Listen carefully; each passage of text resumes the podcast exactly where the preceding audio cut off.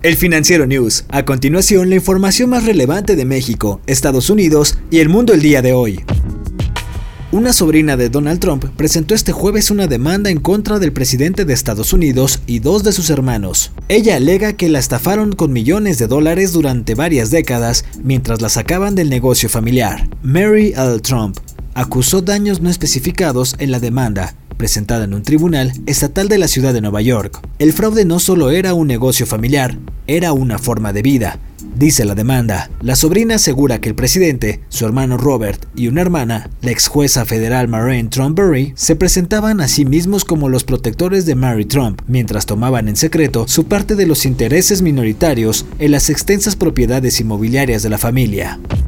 El presidente de Rusia, Vladimir Putin, fue nominado al Premio Nobel de la Paz. Su candidatura fue promovida por el escritor Sergei Komkov. Putin no es el primer mandatario en ser nominado a este galardón durante este año. El presidente de Estados Unidos y su par de Israel también se encuentran en la misma competencia. Además del reconocimiento, el premio incluye 918 mil dólares en efectivo, una medalla de oro y un diploma.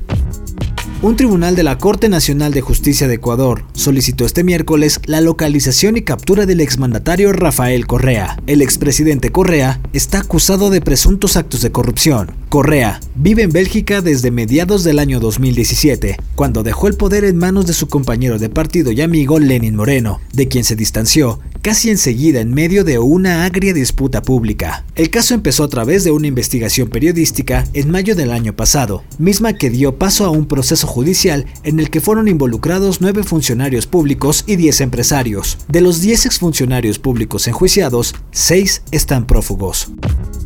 ¿Crees que el año 2020 no ha terminado de sorprenderte? Si la respuesta es que ya lo hizo, piénsalo dos veces porque es probable que no hayas escuchado hablar de un robot que cobró vida en Japón. No se trata de un anime, aunque su inspiración sea uno de ellos. Se trata del robot Gundam RX-78-2, basado en Gundam, y que se encuentra en la ciudad de Yokohama. La construcción de este robot inició en enero pasado, y fue hasta esta semana cuando la empresa encargada de su fabricación puso a prueba sus movimientos. Este robot pesa cerca de 25 toneladas, tiene una altura de casi 20 metros y está compuesto principalmente de aluminio. La compañía detrás de su manufacturación tiene planeado construir varios robots gigantes que funcionen a especie de atractivo turístico durante los Juegos Olímpicos de Tokio, reprogramados para el año 2021 debido a la pandemia.